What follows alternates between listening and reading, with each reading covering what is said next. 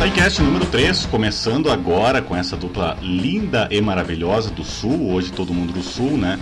É o meu querido amigo Carlos Eduardo Haluc e também o Matheus Cripa, que é meu conterrâneo aqui de Santa Catarina, hoje para a gente falar sobre hipertrofia, um pouco de off-season, é, absorção proteica, suplementação, trend timing, enfim, um monte de coisa bacana aí sobre crescimento muscular para você.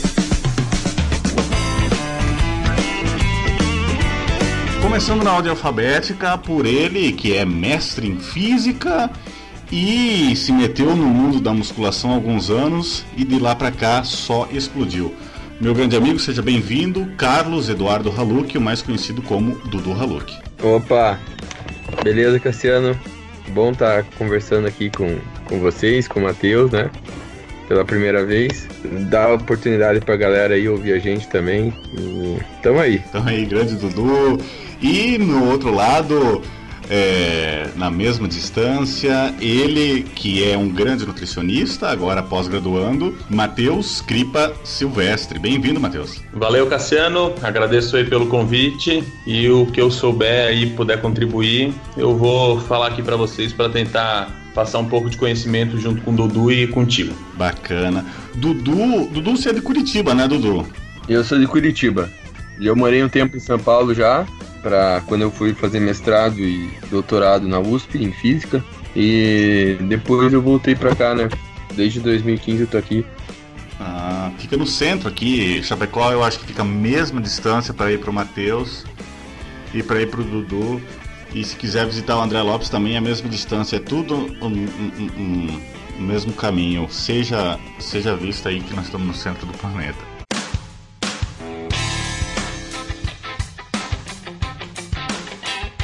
E para começar a nossa conversa de hoje, né, vamos falar do que o monte de marombeiro gosta de ouvir, que é crescimento de massa muscular. Todo mundo gosta, claro, de crescimento de massa muscular, todo mundo lê na internet, mas parece que nem tudo que a gente lê é verdade. O que a ciência traz para nós, o que a vivência traz para nós, porque esses dois profissionais também têm bastante vivência né, no meio, é que nem tudo que a gente encontra na internet, especialmente em sites e blogs, é verdade para começar o papo de hoje, falando sobre proteína, né? Eu acredito aí que os dois já tenham ouvido falar, eu já ouvi falar muito sobre proteína, bastante coisa incorreta. O mais que eu vejo é, por exemplo, que a proteína, como nossa musculatura é feita de proteína, então quanto mais proteína a gente consome, mais massa muscular a gente tem. O que não é bem verdade. É, até o Matheus traz isso para a gente, né? Por exemplo, que há um limite de absorção de proteína. Não adianta a gente querer consumir toda a proteína numa única refeição, porque isso não é, é não é benéfico para nós, não é aquilo que a gente vê na internet, que quanto mais proteína você consome, mais massa muscular você ganha, né, Matheus? Exato, é como os aminoácidos fazem parte ali da, da construção muscular, o pessoal tem muito essa ideia de que Quanto mais proteína, maior será o estímulo. Realmente, às vezes, maior vai ser o estímulo mesmo, mas não necessariamente o estímulo vai repercutir, vai ocasionar ganhos quando a gente fala em hipertrofia muscular. É, muito mais do que necessariamente um limite de absorção proteica por refeição, a gente tem um limite diário. Particularmente quando eu falo, quando eu faço dieta é, para os pacientes assim, Uh, eu gosto de pelo menos fazer três, quatro refeições contendo uma boa quantidade proteica. É, particularmente não gosto de fazer, mesmo quando faço jejum, fazer apenas uma, duas refeições é, com, por exemplo, 100 gramas de proteína em cada. Eu creio, apesar dos estudos talvez não serem unânimes nisso, que uma quantidade muito alta em um curto momento de tempo possa ser inferior a uma distribuição é, mais adequada durante o dia. Não necessariamente de 3 em 3 horas, não vejo essa necessidade, mas tento pelo menos dar esse padrão de 3, 4 refeições com uma quantidade proteica maior, que basicamente é um café, o um almoço, um pós-treino, uma janta ali, que é o padrão. E nessas refeições mais intermediárias, que é mais difícil a pessoa comer proteína, para não ter que fazer a pessoa ali abrir um, uma marmita com ovo e frango no meio da aula, ela pode comer uma fruta, outra coisa do tipo, e acrescenta proteína em quantidade maior nas outras refeições. Então, basicamente, quando eu penso em proteína na dieta, eu tento fazer sempre essa, essa divisão. Pelo menos três, quatro refeições principais com uma quantidade proteica maior e as outras não necessariamente precisam ter é, uma quantidade de proteína tão elevada. O Dudu, é, Dudu eu vi, eu acredito que muita gente também tem acompanhado, você tem postado aí sobre o conteúdo que vai ter no seu livro agora, né, sobre, é, sobre off-season, sobre bulking, né, e sim, sim. o que parece é que o ganho de massa muscular que a gente tem, entre um dos motivos que você coloca, né, é que o ganho de massa muscular tende a cessar, entre outras coisas, claro, pela resistência insulínica. Você acredita, talvez, que a gente possa ciclar, é, combinar essas proteínas com, com a mudança dessas proteínas com outros nutrientes, às vezes mais altos e às vezes mais, alto, e mais baixa, durante o período de bulking, para prolongar esse efeito de ganho de massa muscular? Então, é importante ter perguntado isso, né? Porque, assim, é, não vejo, assim, que o ganho ele cessa com o aumento de uma resistência à insulina, com, né, com o aumento da, das calorias da dieta, enfim. Mas também, principalmente, por uma capacidade máxima que a gente tem de sintetizar proteína, né? Inclusive, até enganchando, é, engatando no, no que o Matheus estava falando, a gente realmente tem um, um limite é, pra, de aproveitamento da proteína, de como nosso corpo vai utilizar essa proteína para síntese proteica, né? Que está relacionado a principalmente a quantidade de testosterona de outros hormônios anabólicos que influenciam a nossa síntese proteica, enfim. Então, o indivíduo vai ter um limite e mesmo que ele estiver usando esteroides, ele também vai ter um limite para essa quantidade hormonal que está na corrente sanguínea dele, né? Agora, em algumas semanas, realmente a gente tende a estagnar os resultados. E se a gente forçar isso, esse ganho adicional, a gente pode até ter um ganho de massa muscular, mas ele é muito menor do que no início. E a gente acaba favorecendo aí um ganho de gordura justamente por essa piora da sensibilidade à insulina, né? Com o tempo, né? Então, nesse caso, uma estratégia que cicle calorias e carboidratos, você manipule os, os macronutrientes, tende a ser algo mais efetivo. O problema é que as pessoas acham que é, quando você reduz calorias é, e reduz carboidratos e você perde peso, é, muitas vezes o cara acha que ele está perdendo massa muscular para fazer isso, né? E não é bem assim, né? Quer dizer, você pode. É, geralmente, quando a gente reduz calorias, reduz carboidratos, a gente tende a perder retenção, né? É, perde água e também gordura. Pode perder massa muscular, obviamente isso vai depender de quanto foi essa restrição, da questão do treinamento e de outros fatores, né? Se o indivíduo usa hormônios é, e parou de usar, enfim. É, tem um contexto mais amplo aí para analisar, né? É uma pergunta que eu já estava me programando para fazer para você há muito tempo, Dudu, é, é e até para o Matheus. É, a gente fala bastante nessa adaptação, né? Tanto ganho de peso quanto à perda de peso, né? tanto na fase de ganho de massa muscular quanto na fase de emagrecimento. E a pergunta que eu tenho é a seguinte: será que o uso, aliás, o uso de hormônios, ele pode atrasar esse efeito? No sentido que eu quero dizer assim, um indivíduo que não usa hormônios, né, e decide fazer uma dieta para ganhar massa muscular, ele chega num período, como você falou, ele para uh, ele ter resultados como no começo, começa a ter ganho maior de gordura e menor ganho de massa muscular. É, vamos, vamos exemplificar assim para criar um exemplo para que seja mais fácil de entender. Né? Vamos dizer que isso acontece num período de três meses, para demora para isso acontecer. Se a pessoa usa hormônios, esse período ele se prolonga, ele fica, ele demora mais para acontecer. Esse platô que a gente chama demora mais para chegar. Olha, é, tem que analisar primeiro se esse indivíduo em que estágio, quer dizer, se ele é um novato, se ele é um cara mais avançado, enfim. É, eu diria que o uso de hormônios mesmo ele não vai, quer dizer, é levar isso muito adiante, né? Quer dizer, depende muito da dose que o cara utilizou e do nível de treinamento dele, se ele é um novato ou se ele é um cara mais avançado, né? Mas eu vejo que o platô, enfim, ele chega de qualquer forma para qualquer indivíduo, né? Seja para um cara que está começando, seja para o Phil Heath.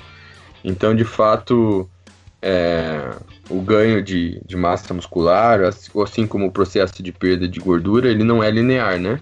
Devido a essas adaptações que ocorrem com o tempo.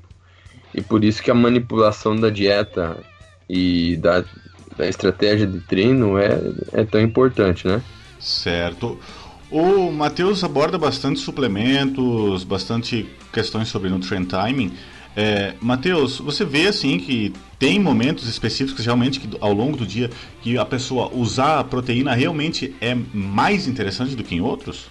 Olha, é, particularmente eu considero que o consumo de proteínas ao longo do dia ele acaba sendo mais importante do que o consumo em refeições específicas. Por exemplo, se a pessoa consome proteína em quatro refeições, eu acho isso mais importante do que ela consumir especificamente no café ou pré e pós-treino.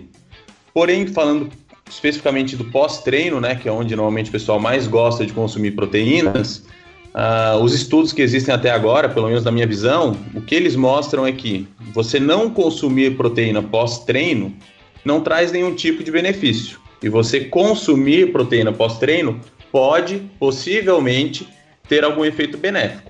Então eu acho sim interessante fazer um consumo proteico depois do treino. Não precisa levar um shake para academia e já tomar, pode esperar uns minutos, pode fazer refeição sólida, coisas desse tipo. Não precisa ser através da suplementação. Uh, mas eu ainda acredito mais na questão de proteínas ao longo do dia do que proteínas especificamente em horários pré-determinados. Como eu falei, gosto de fazer aquela aquela base com pelo menos quatro refeições com uma quantidade maior de proteínas, e daí vou espalhando isso no dia a dia da, do indivíduo. Uh, tento fazer sempre uma refeição proteica próxima do treino, acho importante, mas ainda acho mais interessante essa questão de, de distribuição total durante o dia. Nutrient timing é algo é, importante para a gente pensar, né? muito debatido ali na, na literatura. Eu acredito em nutrient timing, mas com essa ressalva. Eu não acho que você tenha uma necessidade de, de fazer um consumo proteico a todo momento. É um estudo que é muito citado, e isso desde o, desde o primeiro, é, desde a primeira palestra que eu fui quando entrei em nutrição, que foi em 2011, o pessoal já se mostrou esse estudo, que é aquele estudo clássico que eles fizeram quatro doses de 20 gramas de proteína, oito doses de 10 e duas doses de 40 e viram que as quatro doses de 20 foram mais eficazes, né, por, por estímulo de síntese proteica, e a partir daí eles presumiram que doses acima de 20 não seriam é, benéficas, porque teria esse limite, e doses abaixo dessas também não seriam benéficas, porque seria uma quantidade muito pequena. Mas é um estudo que depois já vieram vários outros mostrando que a gente não tem é, esse limite específico de, de, de proteína por refeição, esse valor de 20 gramas, isso vai depender muito da própria questão da intensidade do treinamento da pessoa. Vieram estudos posteriores que mostraram que num pós-treino, por exemplo, o consumo de 40 gramas até repercutiu em maior estímulo de síntese proteica quando comparado ao estímulo de 20 gramas, quando o treinamento realizado foi um treinamento full body, ao passo que o estudo anterior tinha mostrado que acima de 20 gramas não tinha dado diferença, mas nesse estudo específico foi realizado um treinamento com apenas um exercício. Então eu creio que às vezes os profissionais acabam pegando os artigos e é, não analisando tão bem e tirando conclusões assim meio precipitadas. Então até hoje eu vejo esse estudo, eu comento porque eu vejo toda hora. Todo congresso que eu vou tem esse aí, 4 de 20, 8 de 10, 2 de 40, daí todo mundo falando. Acima de 20 tu não absorve, acima de 20 tu não absorve. O que é algo que é, eu nem preciso de estudo, acho, para não concordar com isso, porque falar que 20 gramas é o máximo por uma menina de 50 quilos e para o nego que tem 120 quilos, usa 3 gramas de AES, usa várias outras coisas, eu acho que é algo no mínimo é, irracional, assim. É, Matheus, mas é. Bom, os pesquisadores mais sérios eles preferem usar aquele número de grama por quilo, né? Grama é por 0, quilo, 5 ou 0,3, né? Se não me engano. É, Alguns até botam 0,4, mas o padrão é esse aí, 0,25 a 0,3. Depende é, se tu vai usar. Ainda parece baixo, né? Porque total. se você pega um cara de 100 quilos, 0,25 é, dá 25 gramas. É, é, é 80 gramas de peito de frango cozido, assim. É, e se considerar um bodybuilder de 100 quilos, né, 25 gramas parece pouco. sim, sim. Se a gente pega a marmita aí dos caras, é 200 gramas, 250, é. 300 de peito de frango, que é uma quantidade bem mais alta, né? E também não considera a, a, quantidade de refeições que a pessoa faz por dia. Né? Você vai falar, ah, 0,3, 0,5 uh, gramas por quilo por dia, né? mas se a pessoa. Fa... Não... Mas aí deixa aquela margem. A pessoa que faz 10 refeições, a pessoa que faz duas refeições, é, é diferente essa abordagem, né?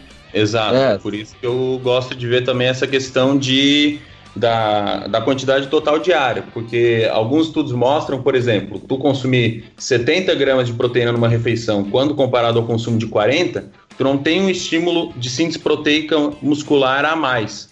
Porém, tu tem uma redução do catabolismo. Esse estudo especificamente foi feito apenas uma tomada de proteína durante o dia e acaba tendo um net balance positivo. Então, às vezes, como eu falei, tu fazer às vezes quatro refeições com uma quantidade proteica maior, talvez essa quantidade um pouco mais excessiva, que fique ali acima desses 0,3 gramas por quilo de proteína, pode até não repercutir em um estímulo maior de síntese proteica, mas pode reduzir esse catabolismo. E quando a gente fala da net balance, em baleico, no balanço proteico é, nitrogenado final do dia, acaba sendo positivo.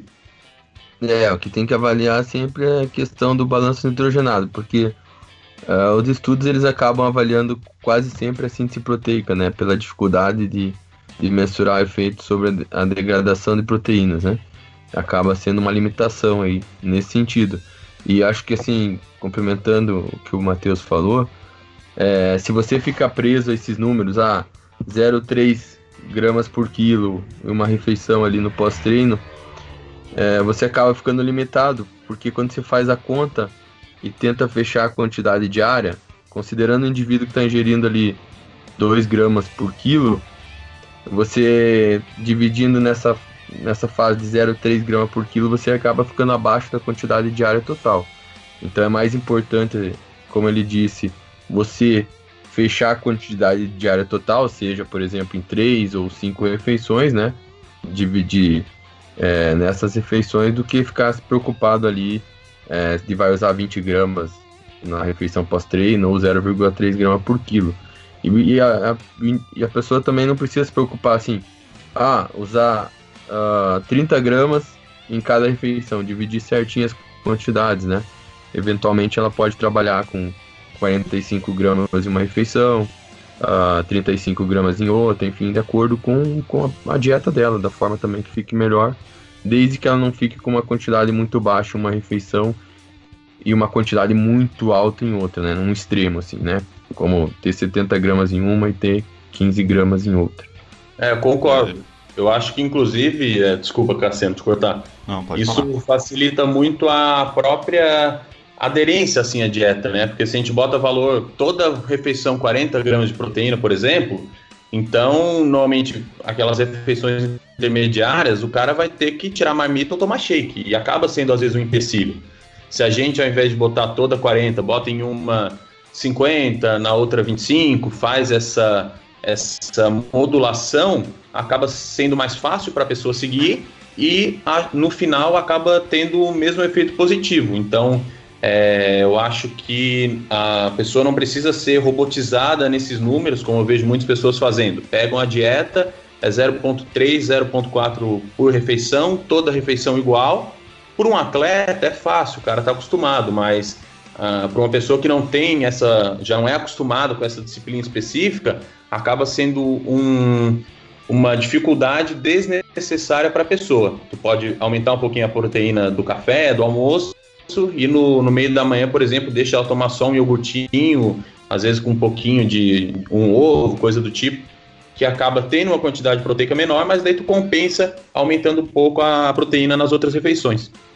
É, eu acho assim também, né, que às vezes as pessoas ficam com uma visão assim, o atleta, ele vai lá e fala, bom, eu como 150 gramas, 200 gramas de frango por refeição, uh, seis refeições ao dia, sete, oito, né, tem coisas do tipo, achando que isso é um diferencial ou mais eficiente. E, na verdade, não é, né? É, o que é diferencial para o atleta e para o fisiculturismo é realmente a questão da consistência. E não o fato dele fazer é, seis refeições com as mesmas quantidades, sabe? Porque ele poderia até ter uma dieta mais eficiente, é, tendo uma diversidade maior de, de nutrientes, de alimentos na dieta, do que realmente preso ah, por exemplo, em seis, oito refeições, comendo a mesma quantidade ali de frango, porque ele acha que isso é um diferencial, enfim, ter proteína em todas as refeições. E realmente isso não parece ser um diferencial, né? Quando a gente olha para a maior parte dos estudos e evidências, e até mesmo com atletas que seguem estratégias diferentes, né? Tem atletas que, que não seguem esses protocolos de comer a cada três horas, né? A gente tem bons atletas que, né, que com certeza não seguem esse tipo de, de estratégia engessada, né? É aquilo que isso aí que vocês colocaram que é bem interessante que a maioria pensa que quanto mais sofrido melhor. Parece que tem que sofrer para ter resultado. E é isso aí que o Matheus falou, né, Matheus? É, tem uma diferença você comer, você tem essa dificuldade de você comer, às vezes abrir uma, um, uma marmita no trabalho. Eu conheci um cara, por exemplo, uma vez que ele comia marmita até no cinema, né? Ele ia no cinema e levava marmita. Não tem essa necessidade aí de comer marmita. Ele sempre contava que a filha dele morria de vergonha de ir no cinema com ele porque ele levava a marmita dele de ovo e batata e comia no cinema, né? Mas aí tem aquela questão que, que, que, que tá bem colocada é, consistência, como o Dudu falou. E a consistência é, é bem nítido que a gente consegue com a maior flexibilidade. Não adianta você botar uma dieta que parece bonitinha em números e aí o atleta acaba não conseguindo seguir, ou mesmo no atleta, né? Porque tem muita gente que quer ter a rotina de atleta. Acha que tem que, que, tem que ser nos mínimos detalhes e, e parece que qualquer pouquinho influencia eu vejo, por exemplo, casos de pessoas, ah, se esse aqui vai dar um resultado 0,01% melhor que o outro, então eu já vou pegar esse aqui, mesmo que custe 200 reais a mais, mesmo que essa metodologia seja mais difícil de seguir, né? É, não é porque é mais difícil que é melhor, né? Esse é o ponto, né? Não Exato. é o mais difícil que é o mais eficiente, né? Isso... É.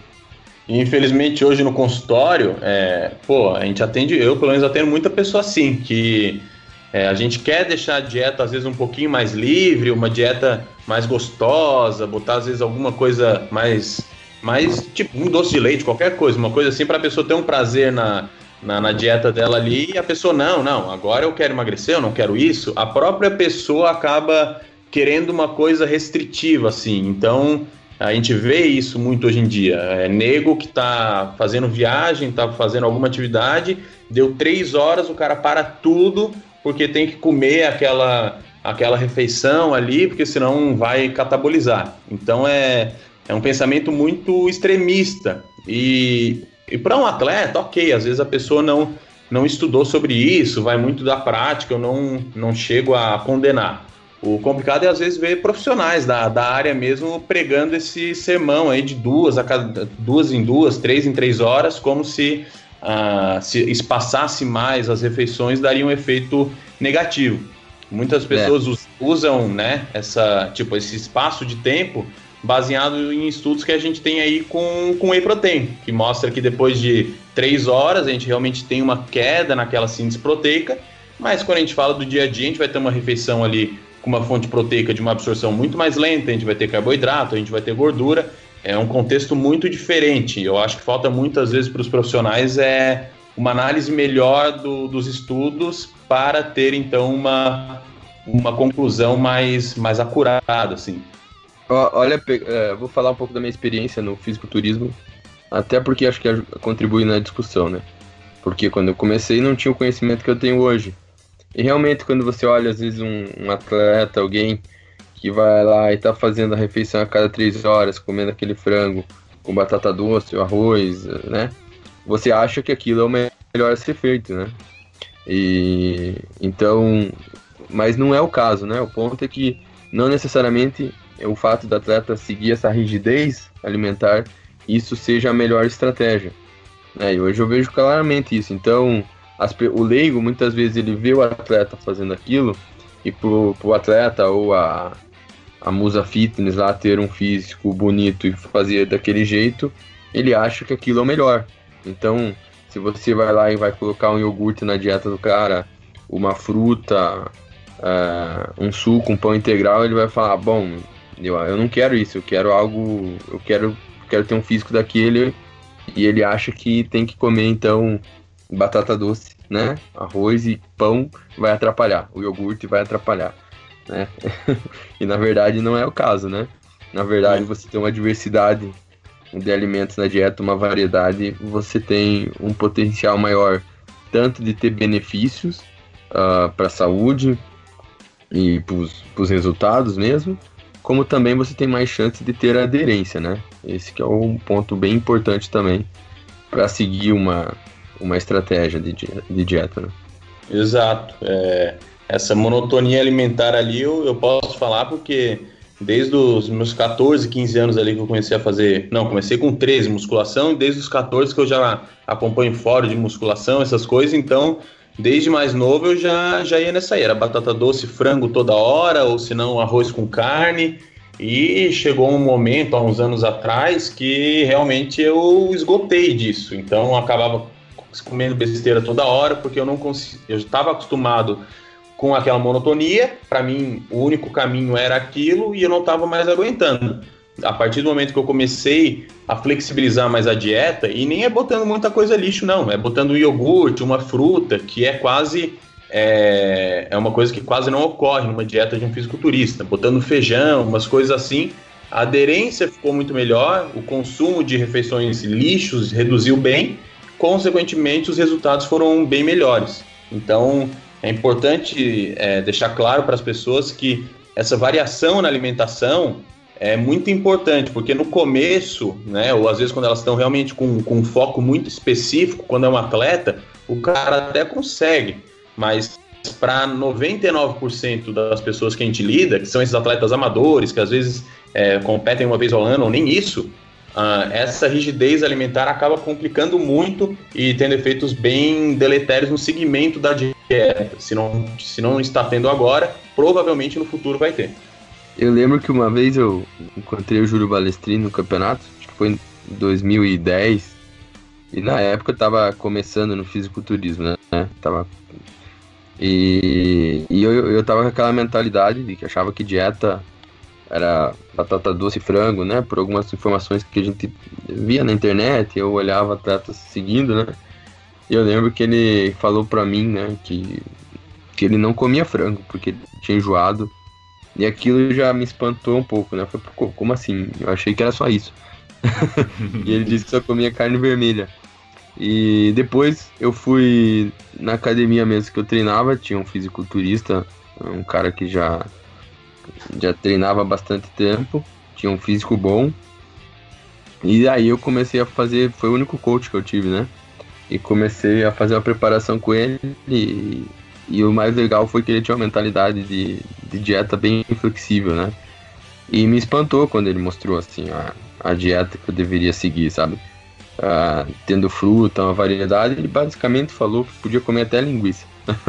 então, foi legal tirar isso para vocês, para vocês terem noção, né, e para galera ter noção que vários, que os fisiculturistas tem alguns que são mais é, é, bitolados em relação à parte nutricional, e tem outros que não, são mais flexíveis, né? É, talvez muitas vezes pela experiência, por ter tanto tempo vivendo e, e percebendo que não precisa seguir uma dieta assim tão rígida, né? Eu já vi o próprio Jay Cutler falando uma vez em uma entrevista que ele mesmo não conseguia fazer uma dieta que fosse é, como que os fisiculturistas tradicionais seguem, né? Tão fechada, com alimentos como batata doce, frango, essas coisas. Ele não conseguia. E, e, e pesquisando entrevistas de, de vários outros fisiculturistas, você percebe que né, tem muitos atletas que, que têm uma dieta bem flexível, né? Principalmente, é, muitos caras até da old school, assim. Quando eu li uma entrevista do é, Mike Mentor, eu me surpreendi bastante da forma que ele falava. Ele comia mesmo sorvete e bolo em pré-contest, né? E ele de, até fazia um pouco de deboche dos caras que estavam comendo atum com água, né? Claro que é o Mike Mentor, né? É, não dá para o indivíduo achar que pode comer igual um cara assim, né? Só porque leu uma entrevista dele lá, porque é um contexto muito mais amplo, que você tem que considerar potencial genético, é, consistência, disciplina que um atleta desse tem e outros fatores, né?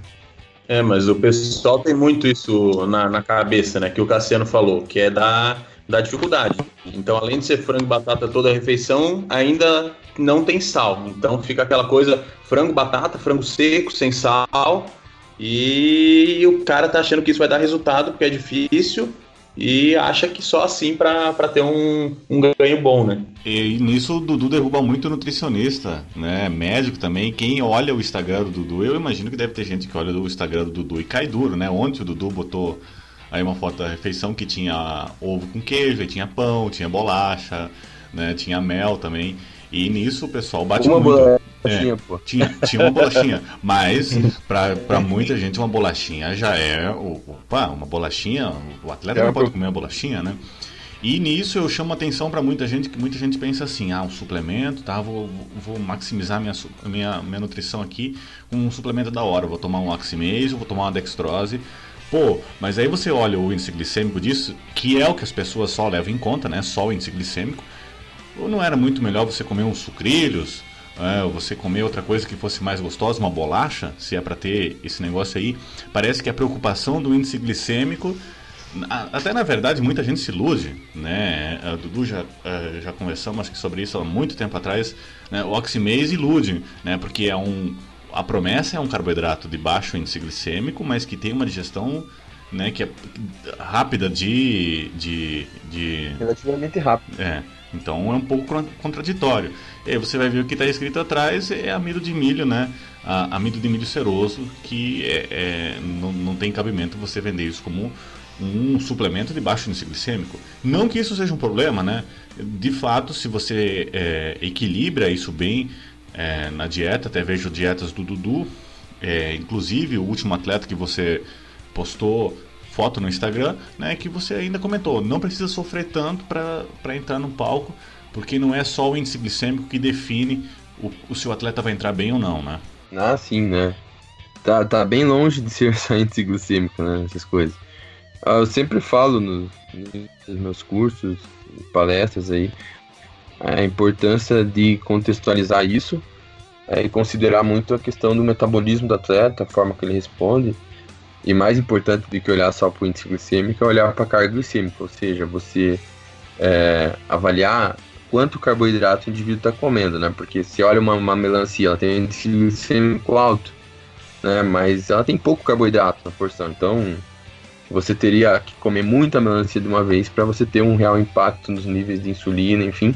E aí ainda você tem que considerar isso vai prejudicar quem, na verdade, né? É um indivíduo que tem um metabolismo ruim, tem, e esperar que uma fruta, né, vá prejudicar a perda de gordura é é meio complicado, porque a gente tem, tem- sempre tem que olhar o contexto da dieta desse indivíduo e o metabolismo dele, né? E frutas, ah, vegetais são alimentos que, na verdade, tendem a contribuir tanto para a melhora de saúde como até para uma otimização aí do metabolismo pelas quanti, pelos não só pelos micronutrientes, mas pelas substâncias químicas que tem ali, né, os fitoquímicos, enfim. né, além da, do benefício da palatabilidade, né? Um alimento, frutas geralmente são alimentos que as pessoas, pelo sabor doce, né, agradável, as pessoas é, gostam, né, de ingerir, enfim.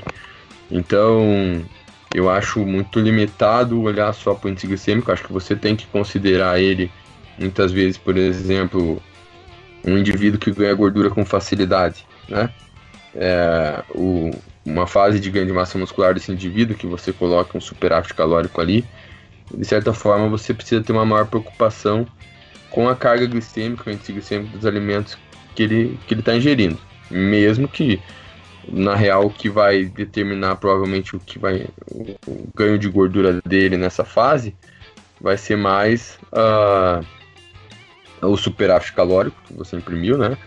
Ah, enfim, e também a qualidade dos alimentos que ele está comendo como um todo. Né? Ele pode ter alimentos de alto índice glicêmico, mas também aí vai ter que se preocupar com a questão da ingestão de fibras, ah, o, o como ele está combinando esses alimentos, né? Enfim. Exato. Essa questão do, de índice glicêmico e carga, né? Eu vejo às vezes o pessoal se preocupando muito com índice glicêmico em dieta hipocalórica, assim, dieta que está com 300, 500 kcal de déficit e dieta para ganho de peso eles não se preocupam tanto. Eu já vejo um pouco diferente. Eu considero muito mais a carga glicêmica, mas considerando também o índice, Numa dieta que está hipocalórica, tu já está com déficit, aí sim o índice glicêmico vai fazer uma diferença é, quase que nula, né? Já numa dieta com superávit, talvez o índice glicêmico já venha a ter um, um, uma influência um pouco maior. Claro que a gente tem que considerar sempre a carga glicêmica, que acaba sendo mais importante, mas particularmente eu me preocupo mais com a questão de índice glicêmico em dietas com superávit do que com dietas é, com déficit. Dietas com déficit eu não vejo problema algum, a pessoa está consumindo ali, às vezes, um alimento com índice glicêmico maior, tipo uma melancia, mas que tem uma carga glicêmica baixa e também pela questão da dieta por si só já estar hipocalórica. Isso, relação... porque... Isso, pode falar, Dudu. É, a dieta hipocalórica, né, você reduzindo calorias, você melhora a sensibilidade à insulina. Então Exato. você acaba, você acaba tendo uma melhor resposta à, à ingestão de carboidrato, por ter uma melhora da sensibilidade à insulina. Então provavelmente é isso que acaba fazendo uh, o índice glicêmico numa dieta hipocalórica não ter tanto problema, né? Porque você tem uma melhor resposta à insulina. Então você tem um aproveitamento melhor de, do nutriente, dos carboidratos, enfim. Exato. E a suplementação ali de carboidratos é, pelo menos na musculação, assim, quando a gente fala de endurance é outra coisa, né? Mas musculação, de maneira geral, é uma das suplementações mais é, é sem nexo, assim, que eu vejo, porque surgiu muito forte o Oxymase há alguns anos, era bem caro até na época, chegava a custar 80 reais o quilo, hoje em dia já está mais barato. E depois de uns anos surgiu um estudo aí mostrando que a resposta glicêmica era igual para o Oxymase e para o pão branco. Maltodextrina nem se fala, né? O pessoal se entupia de malto antigamente, hoje em dia até está menos na moda do malto, uh, mas tinha medo de comer um suspiro depois do treino. Então, suplementação de carboidratos é algo que dificilmente eu, eu passo para alguém ou eu faço comigo. No meu pós-treino, eu como pão com doce de leite whey, já tenho ali meu carboidrato, tenho minha proteína e acaba sendo muito mais gostoso. A suplementação com carboidrato, principalmente maltodextrose, eu acho que é um desperdício de um carboidrato gostoso que tu poderia ter na dieta e você vai acabar tomando aquele suplemento que muitas vezes não tem gosto nenhum ou até mesmo tem um gosto ruim. Tem uma carga glicêmica absurda, né? Ou você vai comparar um malto aí, uma pequena quantidade de malto para dar um pão, né? É muito pequena e, e, é isso aí que você falou, né? O sabor nem se compara. Esses carboidratos eles têm uma densidade energética muito alta, né? Então, assim, é, é até válido se você for usar para um cara que tem dificuldade de ganhar massa muscular, dificuldade de comer, né? Mas realmente você pode ter outras opções melhores, né? Mais saborosas, enfim, um doce, alguma coisa assim, que nesse indivíduo que tem um bom metabolismo, é magro, não seria problemático, né? Considerando que toda a dieta dele aí tem um, uma boa qualidade nutricional, né? Ser bem balanceado, enfim. Então, até porque, pô, né? Considerando maltodextrina, dextrose não são carboidratos, termos qualitativos, né? De bom valor nutricional, é puro carboidrato, né? De alto índice glicêmico, né? Então, até se for comparar aí com doce, alguma coisa assim, não vai ter muita diferença. Não é quase comparado com açúcar, né? não tem nutriente nenhum, é só o carboidrato mesmo. E acaba que muita gente fica com medo né, de carboidrato, é. e principalmente na, na, na, época de emagrecer. E, e a gente sabe que o carboidrato acaba sendo um grande amigo né, quando usado de maneira correta, porque ele é um grande poupador de proteína. É, muita gente aí, como como a gente já comentou, sim, top de proteína. Às vezes, na fase de emagrecimento, ainda mais. Claro que tem um efeito termogênico da proteína, mas não é que seja de todo necessário você eliminar o carboidrato num, num período de emagrecimento, né? Exato. É... Fala aí, Dudu. Então, realmente, é, hoje a gente vê até no fisiculturismo, é muito comum a redução de carboidratos, até com certa razão. Se a gente considerar que o carboidrato é o maior percentual de calorias na maioria das dietas, né, é, normocalóricas, é o macronutriente que você tende a reduzir, né, em primeiro momento. Então, dependendo se o cara está comendo bastante gordura também, ele pode reduzir, mas o carboidrato, por ocupar lá 50, 60% das calorias, é o macronutriente que acaba sendo reduzido. E pode-se dizer até que fazendo essa redução do carboidrato e aumento da proteína, até para compensar, você tem uma certa vantagem é, metabólica, pelo menos num primeiro momento, né? Embora os estudos mostrem que no longo prazo a tendência é que dietas, tanto dietas que baixam carboidrato como dietas que baixam gordura, acabam tendo uma mesma equivalência na perda de peso. Agora, se a gente olha para a estratégia em particular de um fisiculturista, não é tão simples assim, né? Porque a manipulação ela ela não acontece só uma vez, muitas vezes ele reduz caloria, e daí tem, tem o exercício aeróbico, enfim, né? É, eu, particularmente, eu não sou contra uma dieta que baixa muito carboidrato, como a cetogênica, mas eu não vejo muita vantagem nesse tipo de estratégia é, comparado a uma dieta que deixa baixa carbo, é low carb, mas não com carbo tão restrito, né? Então, eu acho que não é necessário você zerar carboidrato, né? Eu acho que isso não vai necessariamente trazer uma melhora, né? Até porque eu vejo que tem muitos alimentos aí com carboidrato que tem uh, vários benefícios, né? É, principalmente a questão do teor de fibras e tal, e micronutrientes, que se você deixa a dieta sem carboidrato, você acaba comprometendo. E tem estudos que indicam que essas dietas que trabalham com carbo né, muito baixo, proteína alta, acabam sendo pior para nossa microbiota, né? Pode, no, no, no, longo prazo, aí, poderia prejudicar o metabolismo do indivíduo. Né? Mas eu queria saber até ver a, a opinião do Matheus, porque eu sei que ele, por exemplo, ele gosta da dieta cetogênica, embora eu já conheça bem muitas coisas que ele pensa, é legal ver o que ele tem a falar aí a respeito.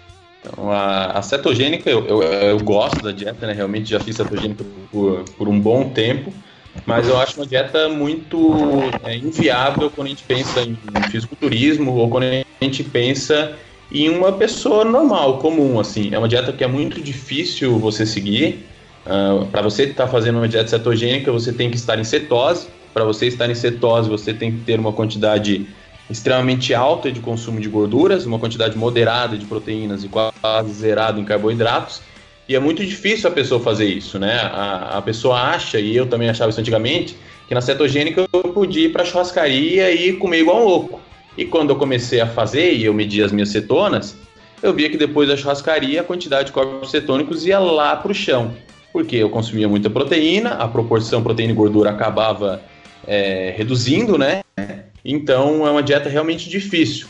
E quando eu penso em dieta hipocalórica, eu acho mais interessante fazer dieta hipocalórica com uma quantidade um pouco mais elevada de carboidratos.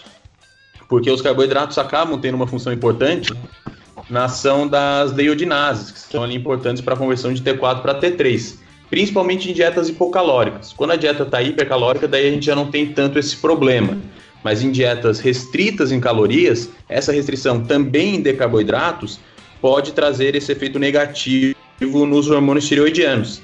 Tem estudos, inclusive, que mostram que a simples adição de apenas 50 gramas de carboidrato por dia em dieta hipocalórica e baixa em carboidrato já repercutiu em aumentos nos níveis de T3. Então, particularmente, eu não gosto de trabalhar com dietas é, hipocalóricas e praticamente zeradas em carboidrato. Mesmo na cetogênica, é, quando eu faço isso, normalmente eu intercalo períodos com uma ingestão mais alta de calorias, porque vai ter esses efeitos é, deletérios nos hormônios tiroidianos. Os estudos com cetogênica mostram isso, né? Quando as calorias estão baixas, uh, tem essa queda ali de, de T3. Então eu acho interessante mesmo numa dieta hipocalórica ter um consumo mínimo de carboidratos. Claro que varia de caso para caso, sensibilidade à insulina da pessoa, nível de treinamento, etc. Mas eu ainda prefiro fazer uma dieta hipocalórica, mas com uma quantidade um pouco mais elevada de carboidratos.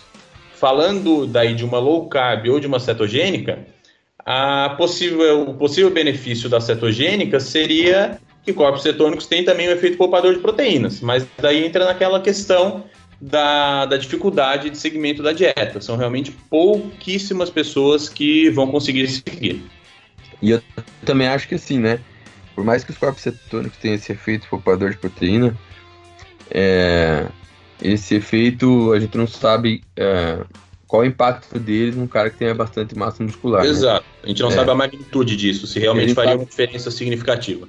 É, a gente sabe sabe que isso é protetor no indivíduo normal, né? Que tem massa muscular ali, uma quantidade normal, mas um cara que tem um grande volume muscular, a gente não uhum. sabe o impacto o, o corpo cetônico realmente segurar essa massa muscular aí.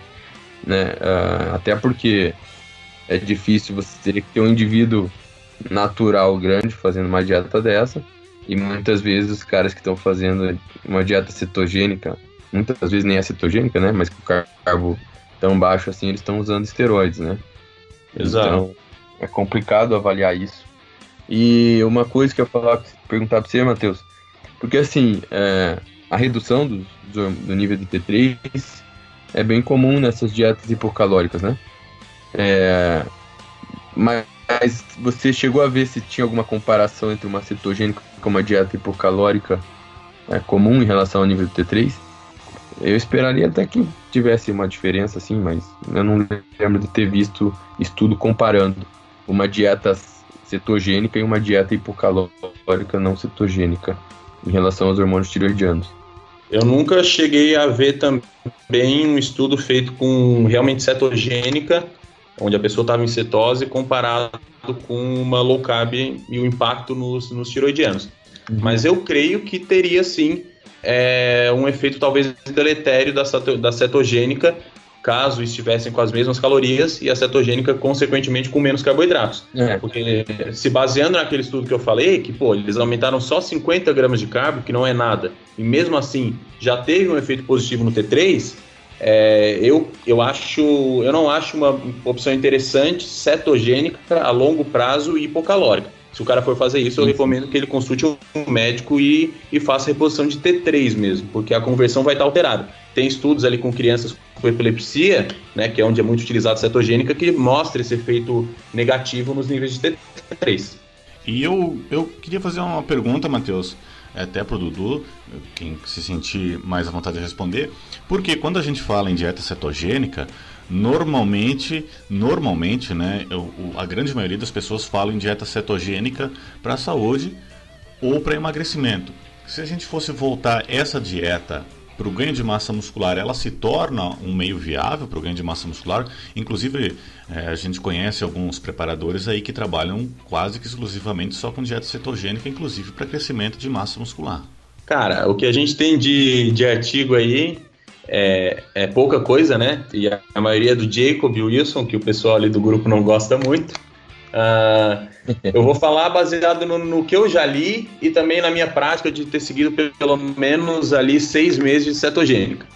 O que eu posso te dizer é que nesse tempo que eu fazia uma cetogênica, mesmo com uma dieta hipercalórica, eu não tinha uns resultados é, positivos com relação à hipertrofia, como eu tinha com uma dieta com uma quantidade mais alta de carboidratos. Eu acho que acaba sendo algo é um pouco contraproducente assim utilizar cetogênica para ganho de massa muscular. A própria sinalização é, molecular que a, cetogênica gera acaba muitas vezes não sendo tão benéfica ali quando a gente fala hipertrofia por inibição de emitória, essas vias específicas, né? É, então a gente até tem algum, um ou dois estudos, mas que são do grupo do, do Jacob Wilson, então a gente fica às vezes um pouquinho pé atrás.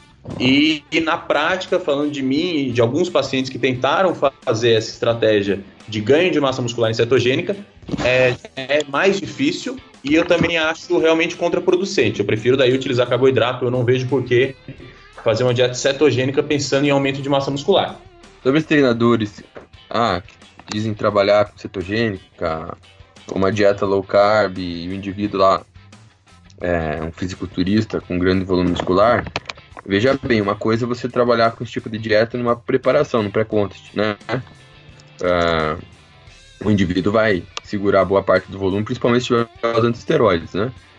Uh, agora, usar uma estratégia dessa para ganho de massa muscular, eu creio que nenhum, eu não conheço um preparador que que use uma estratégia dessa para ganho de massa muscular, né? Pra, pelo menos uma cetogênica mesmo, sem ciclar carboidratos. Então, é, o próprio Romero, que eu sei que, que gosta desse tipo de estratégia, ele mesmo, uma coisa, acho que ele trabalha com isso na fase de pré-contest, né? Mas na fase de ganho, eu acho improvável. E de qualquer forma, né? Todo fisiculturista aí, se você olhar para o histórico de um fisiculturista, é, eu não conheço um atleta que teve a evolução dele baseado em uma dieta com pouco carboidrato, né? Sem carboidrato. Se o cara quer é, chegar, ganhar massa muscular mesmo, é, Não importa se hoje ele é grande e faz uma dieta com low carb, mas lá no início ele teve que comer carboidrato. Muito provavelmente, pelo menos eu não conheço e alguém que trabalha esse tipo de estratégia, alguém experiente, para ganho de massa muscular, né? Realmente não tem estudo assim sério para suportar isso, né? Realmente acho que os estudos do Jacob assim, eles são muito duvidosos. Não quer dizer que ah, o cara não possa ganhar massa muscular com isso, mas a eficácia, se comparando com uma dieta que tem carboidrato, com certeza a, a, dieta com mais carboidrato tende a ser bem mais eficaz, né? É nesse ponto, hum, desculpa cortar aí, Matheus. Nesse ponto aí que você falou é a mesma coisa de antes da história da batata doce com frango, né? Você vê o atleta hoje fazendo isso, mas você não vê a trajetória dele, né? Você não pode se basear pelo que o cara está fazendo agora, né? Agora o cara está com 110 quilos, 6, 7% de gordura corporal, ele só come isso, tá? Mas para chegar ali ele fez outra coisa, né? É interessante você colocar isso também. É, eu não vi o atleta, ah, o atleta, o cara começou com 60, 70 quilos, hoje pesa 100, 120 quilos, e me dizer que o cara evoluiu assim com carbo baixo, né? Comendo uma dieta assim. Eu não, não eu não, não, vejo como, né? Não, não conheço pelo menos alguém que, que tenha evoluído com uma dieta cetogênica assim, chegando num patamar desse, né? É, e a própria questão de sinalização, claro que daí é mais mecanístico, né? Mas, por exemplo, um dos mecanismos que o pessoal cita de cetogênica para câncer é a inibição da via do mTOR, que realmente é relatado. Então, sim, é mecanístico, não dá de ver quanto isso iria interferir em, em ganho de massa muscular, mas acaba sendo meio contraditório. Apesar de que existem alguns estudos com infusão de beta-hidroxibutirato mostrando que o beta-hidroxibutirato teria um efeito positivo na síntese proteica. Mas é algo que eu ainda preciso de mais dados para me convencer. Então, realmente, quando a pessoa quer ganhar peso, é, se ela está em cetogênica, eu vou tirando ela da cetogênica aos poucos e aumentando os carboidratos gradativamente. Acho que acaba sendo mais, mais inteligente essa estratégia. É, eu mesmo, assim, eu vou te falar que já trabalhei com atletas mulheres que mesmo com carbo muito baixo, né, e sem uso de hormônios, cara, dificilmente catabolizavam, assim. Difícil perder massa muscular, sabe? É um ganho, assim, muito consistente, que só pelo estímulo do treino e ali com, com as calorias a mulher já, já tinha uma dificuldade muito grande de perder massa muscular, né? Você realmente, em atletas assim, é, só parando de treinar mesmo uh, e com uma dieta com uma certa restrição, você consegue fazer com que o indivíduo perca massa muscular, né? Então, só para ter noção de que às vezes catabolizar não é tão simples assim, né? Dependendo é. do potencial genético do, do, do atleta, do indivíduo, né?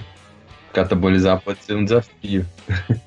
Que nem você comentou no começo, muita gente perde é, glicogênio e água, às vezes gordura, né, intramuscular, só que o tamanho do músculo diminui, né, parece que a fibra catabolizou, né, mas ela só está menos, menos inflada, então aí a pessoa vê e às vezes acha que catabolizou, mas é isso aí que, que, que, que a gente percebe. Dudu, um, é, uma coisa que eu queria perguntar.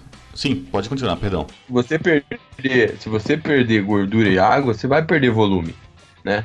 Você não vai perder músculo, mas você perde volume porque a gordura ocupa um volume maior, mas ainda tem a perda de água, que você, você perde água quando você baixa os níveis de insulina, você diminui a retenção de sódio e acaba perdendo água, além de baixar os níveis de glicogênio, né?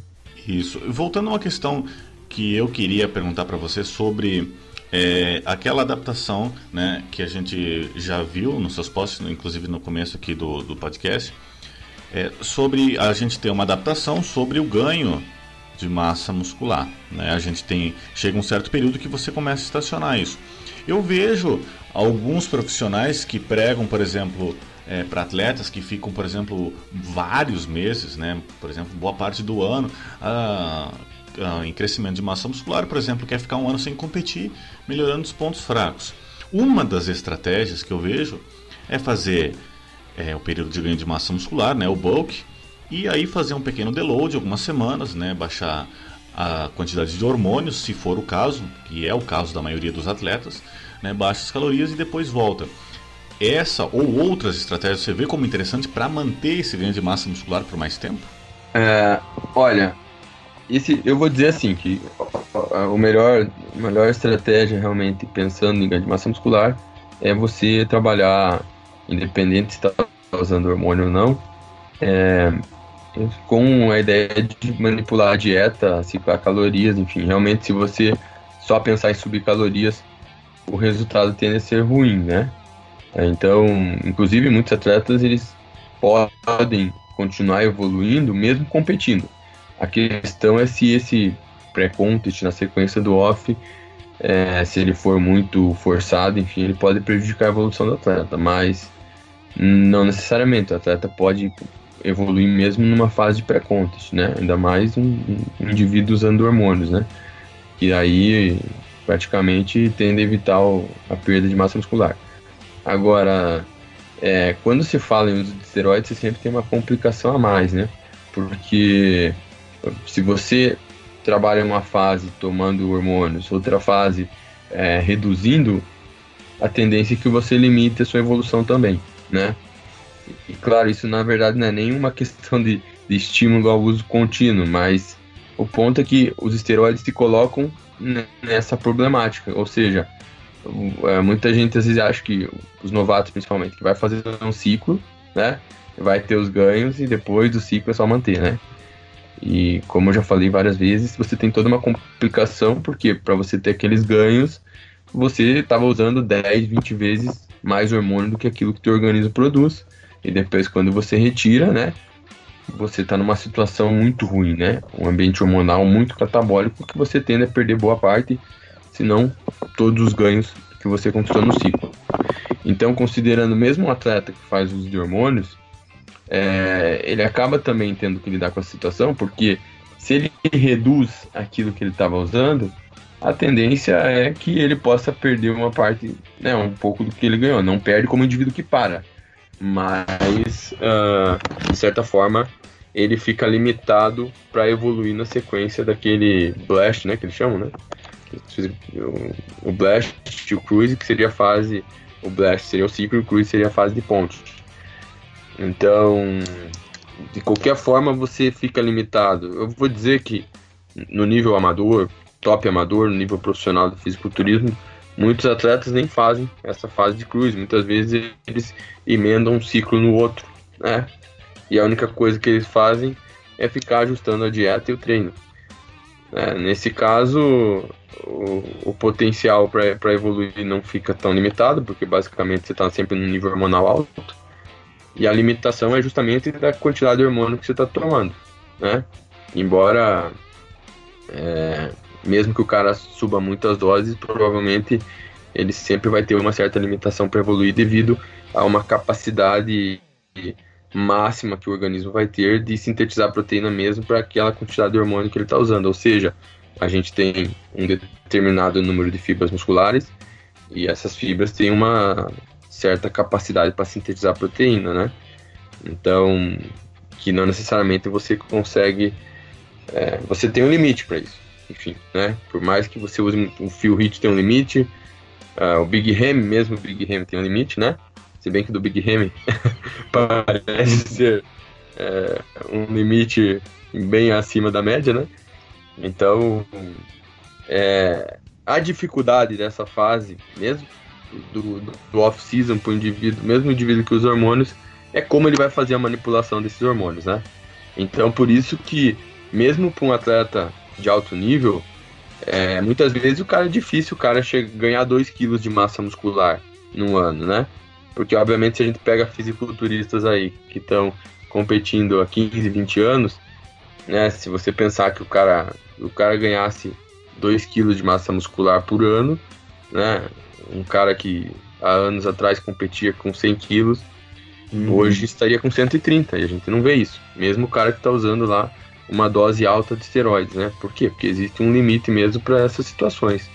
E esse limite, obviamente, depende do potencial genético do indivíduo e de como foi toda a, a trajetória dele aí no fisiculturismo, né? Enfim, é, é, é complexo, né? Para se discutir, porque depende muito do que o cara fez aí na trajetória dele, né?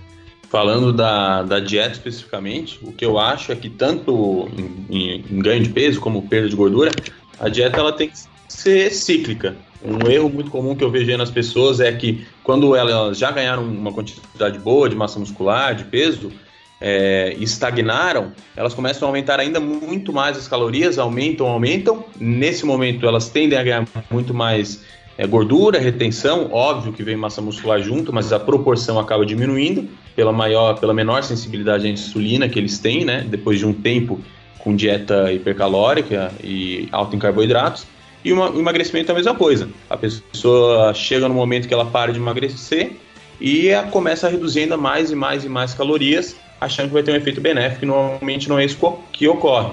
Então, eu creio que um, uma dica importante aí para o pessoal é que depois de um tempo, tanto uma dieta para ganho como para perda de peso, quando estagnou, a melhor coisa é tentar voltar ali para o teu padrão, no caso de uma dieta para ganho de peso, reduzir um pouco aquelas calorias, uma dieta para perda de peso, aumentar um pouquinho aquilo ali, aumentar talvez principalmente um pouquinho de carboidratos, para estabilizar aquela questão hormonal, questão de insulina, tudo no organismo, e daí depois sim voltar ao trabalho de ganho de peso ou ao trabalho de perda de gordura.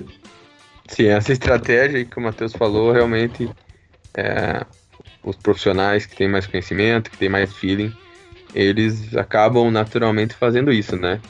É, e um grande erro, assim, até dos fisiculturistas, às vezes experientes, né?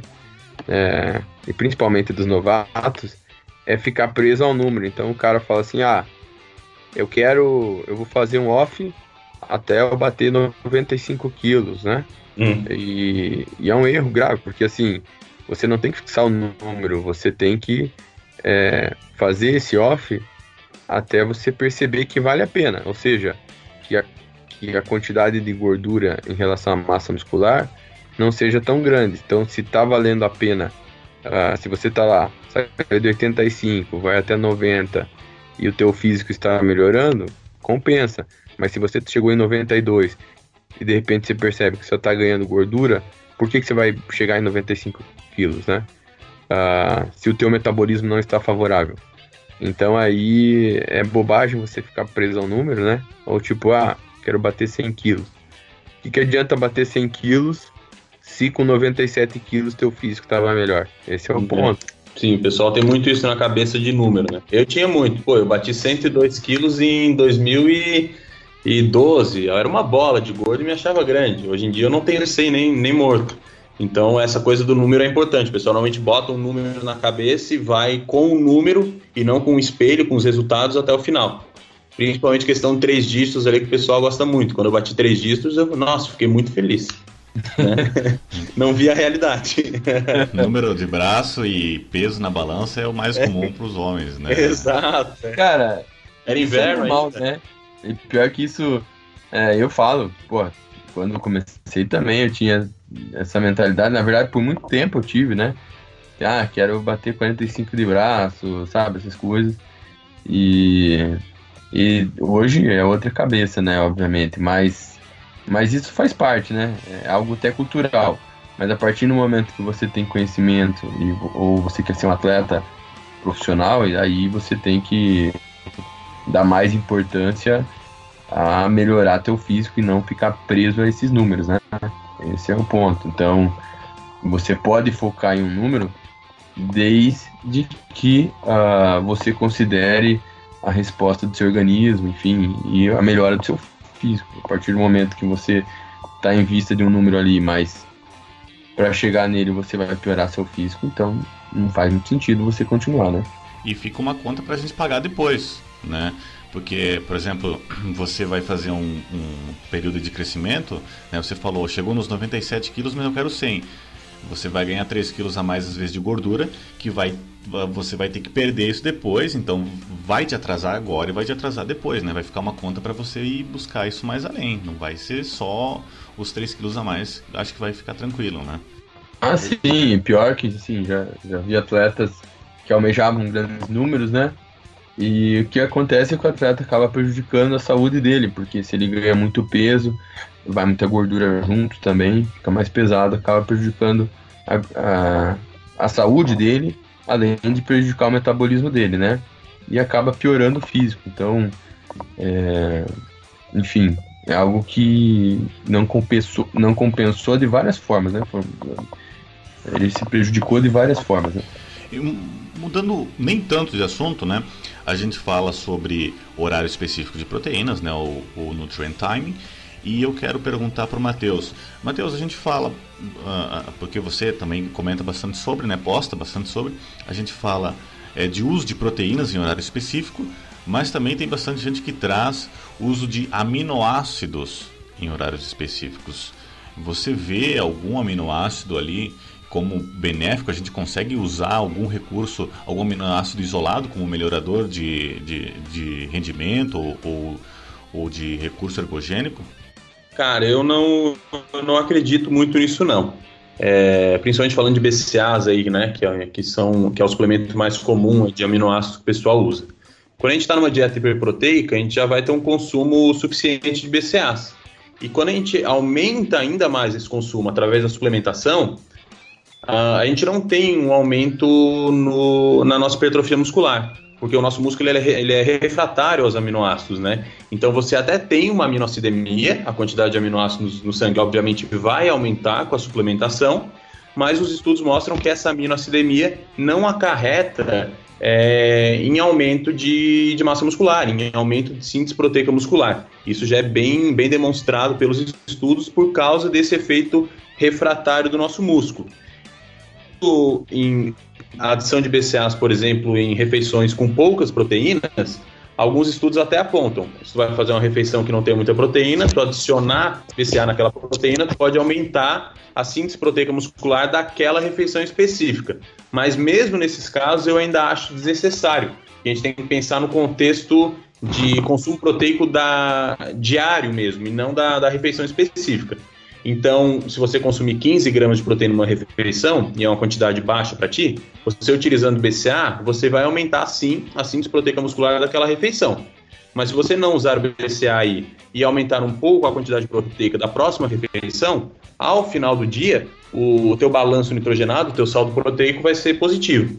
Então, realmente, eu não vejo é, benefícios do uso de BCA pensando em aumento de síntese proteica, e pensando em questão de, de catabolismo, a gente tem poucos estudos que mostrem isso, né? Ano passado saiu um estudo, 2016 eu acho, mostrando que o PCA poderia ser interessante numa dieta hipocalórica para preservar a massa muscular, mas em contraponto o estudo que o, o grupo que usou BCA também perdeu menos gordura. É uma prática muito comum de gente ver em fisiculturistas, utilizando aí 30, 50 gramas de BCAAs na fase de pré-contest realmente os BCAAs eles acabam tendo um efeito anticatabólico porque eles são utilizados como fonte de energia.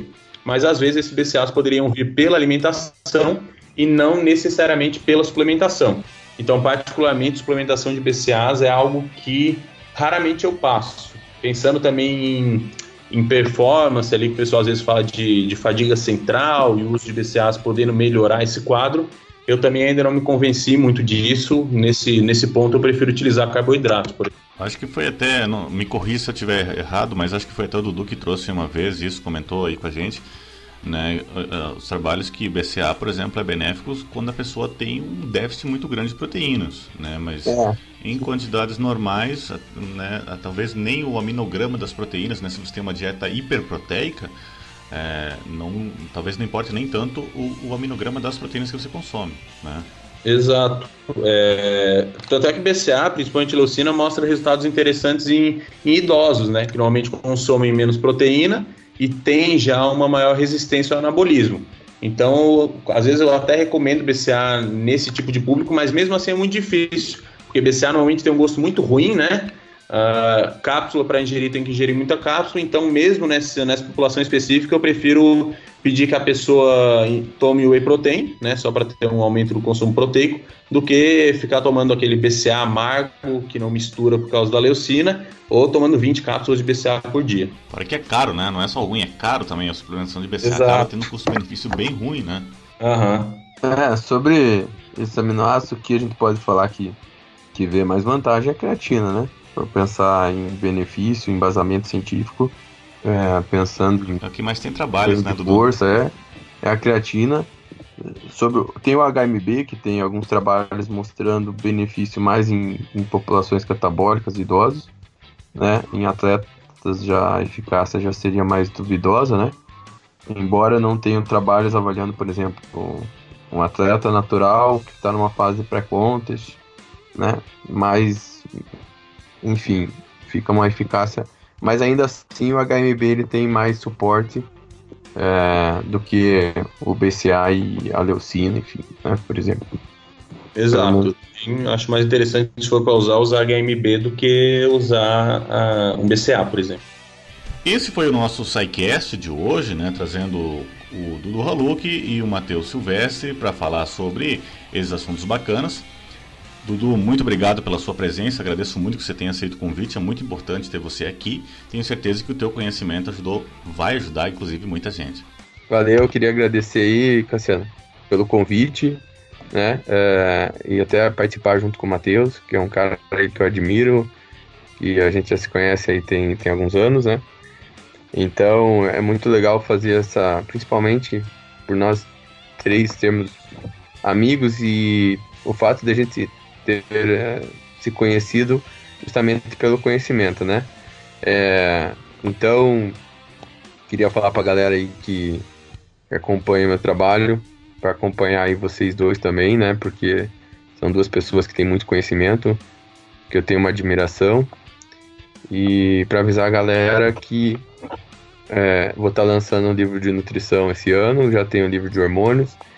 E esse livro, eu acredito que vai ficar muito bom aí, vai, vai é, ter muito conhecimento não só para fisiculturismo, né, para esse meio do, do, fitness mesmo, e vai ter muito do que a gente já discutiu aqui é, nesse, nesse debate aqui.